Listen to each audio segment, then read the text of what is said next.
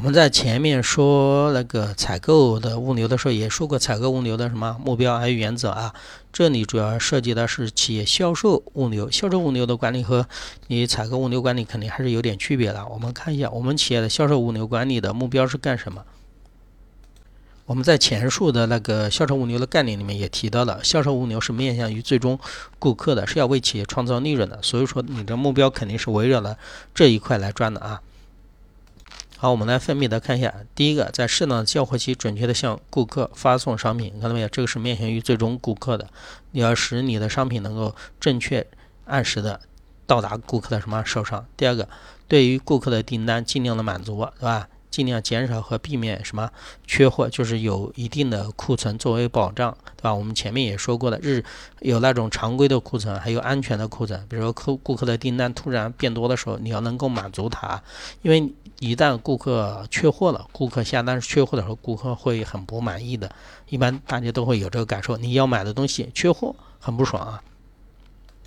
第三个就是保持合理的库存啊，这个合理的库存正好也结合我们刚刚说的，你看这个对于顾客的订单要尽量的什么满足啊，但是要合理，你既要做尽量满足，要保持合理，你不可能说所有的顾客我都能满足，对吧？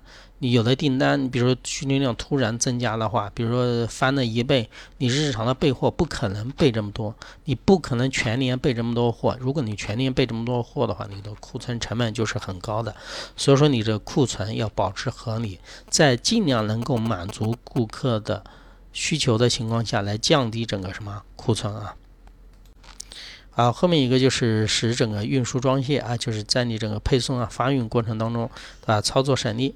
对吧？就是省成本嘛，对吧？就是节省整个那个操作啊。好，后面一个就是降成本，这个不用多说了，维持一个合理的物流费用。再后面一个，使订单到发货的情报流动畅通，什么无阻啊？这个就是牵扯的整个物流的信息啊，让整个物流信息在整个传递过程当中是顺畅的。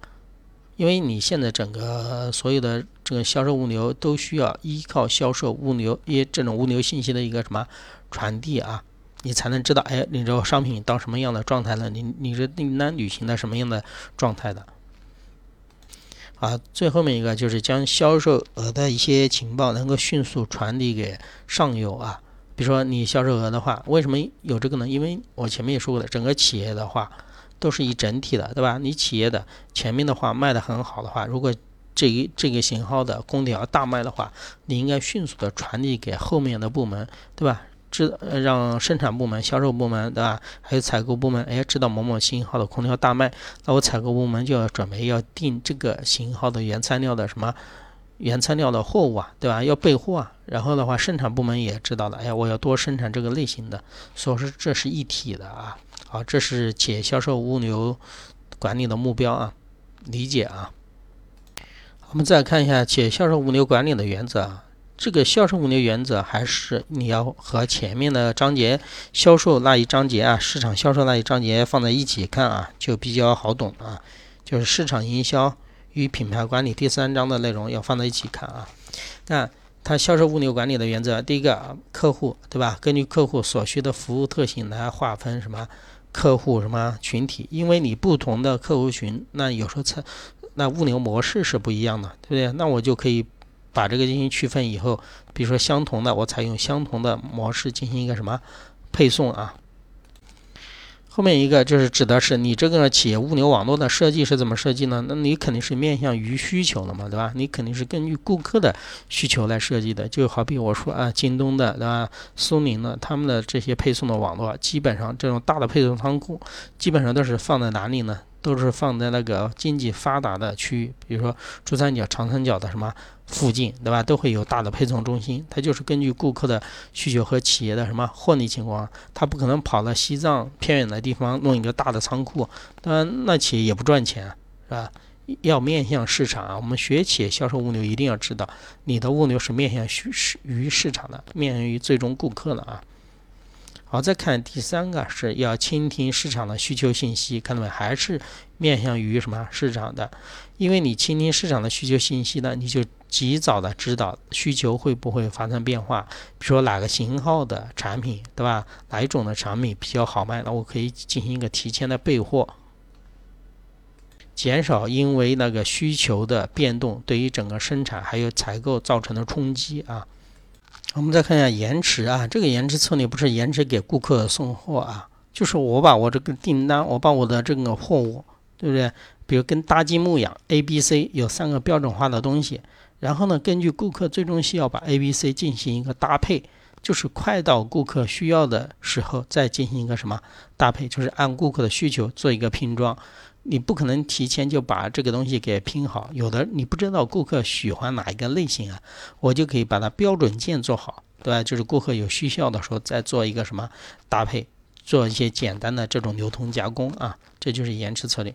再看一下什么双赢啊？双赢的话就是与你的下游啊，与你的这些那个批发商啊、零售商啊，对吧？要就是建立双赢关系，意思就是他们要及时的把这种订单需求的信息要告诉你，然后你就知道了，哎，哪些需求多，哪些需求少，我可以提前呢有一个备货啊，双赢啊。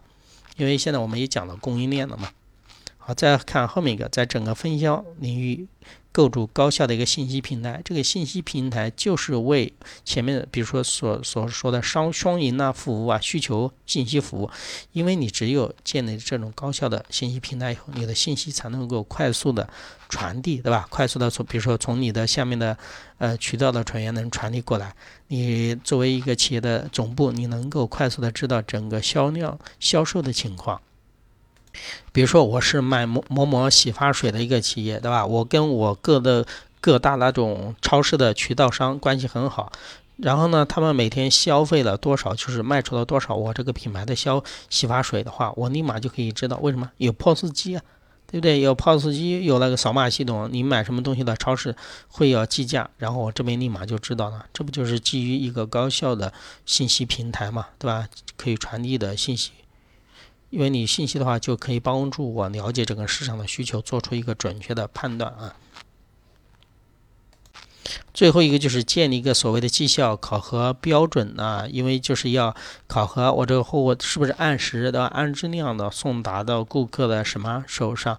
因为你建立的这套绩效的标准，才能对整个顾客的满意度进行一个什么考核。然后感觉如果不好的话，我可以做一个一些优化，看哪些地方进行进行一些什么提升。如果比如说到货总是延迟的话，客顾客总是反映你到货延迟，那你是不是要把整个物流商，那个第三方物流为你做那个送货服务的物流商要进行更换呢？感觉他们家不好啊，对吧？送货经常延迟啊。好，这是企业物流管理的几个原则啊。